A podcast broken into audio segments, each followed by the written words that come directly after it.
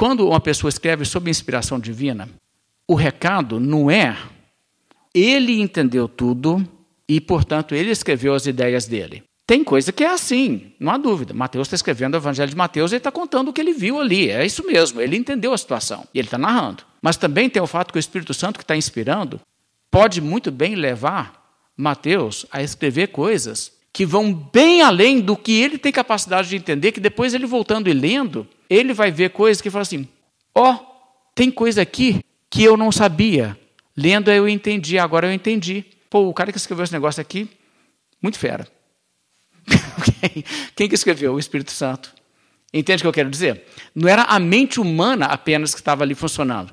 Porque o Espírito Santo, inspirando o autor, levou o autor a falar coisas que nem ele sabia muitas vezes. Deixa eu ilustrar isso para vocês. Primeiro, deixa eu mostrar o que eu estou dizendo na Bíblia. João Batista está um dia lá pregando, o Espírito Santo vem sobre ele, e ele aponta para uma pessoa e diz: Eis o Cordeiro de Deus que tira o pecado do mundo.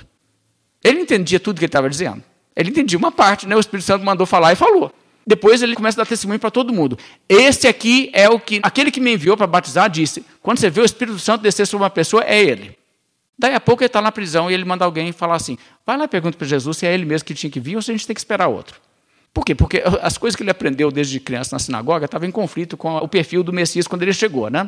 E ele está coçando a cabeça, olhando o negócio. Quer dizer, mas as declarações que ele falou, se ele mesmo analisasse as declarações dele, a resposta já não estava lá.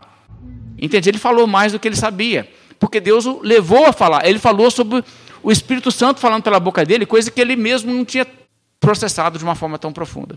Outro exemplo, no livro de Atos, o apóstolo Pedro está lá pregando lá em Jerusalém. Dia de Pentecostes, um tanto de gente está lá, eles perguntam assim: que faremos? Né? Nós fizemos uma burrada tremenda mesmo, matamos o Messias. Gente, nossa, o que a gente faz agora?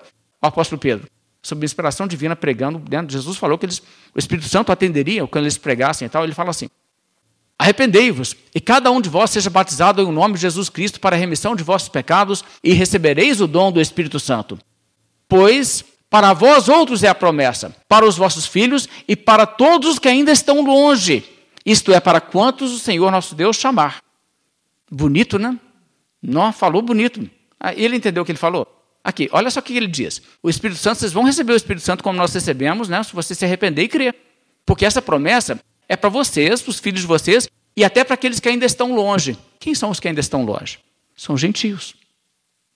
O apóstolo Paulo, por exemplo, explica, ele usa essa mesma linguagem, Efésios 2, verso 11 a 13. Olha o que, que Paulo fala. Ele está falando para gentios que se converteram e se tornaram cristãos. Ele diz, portanto, lembrai-vos de que outrora vós, gentios na carne, chamados incircuncisão por aqueles que se intitulam circuncisos na carne por mãos humanas, naquele tempo estáveis sem Cristo, separados da comunidade de Israel, estranhos das alianças da promessa, não tendo esperança e sem Deus no mundo. Mas agora, em Cristo Jesus, vós que antes estáveis longe, fostes aproximados pelo sangue de Cristo. Quem é que a Bíblia quer dizer quando ela fala assim, os que estavam longe? Os gentios, não tinha nada a ver, nem conhecia, nem sabia o que era Deus de Moisés ou Abraão, coisa assim. Então, Pedro vai lá e prega para eles. O Espírito Santo vai descer sobre todos aqueles que Deus chamar. Sejam vocês, seus filhos, até os que ainda estão longe. Aí o que acontece em Atos 10? O Espírito Santo desce sobre os gentios e Pedro fala assim: Uai, pode isso? Uai, que isso? Como que acontece uma dessas? A gente tinha pregado que ia acontecer isso, né? E ele não entendeu.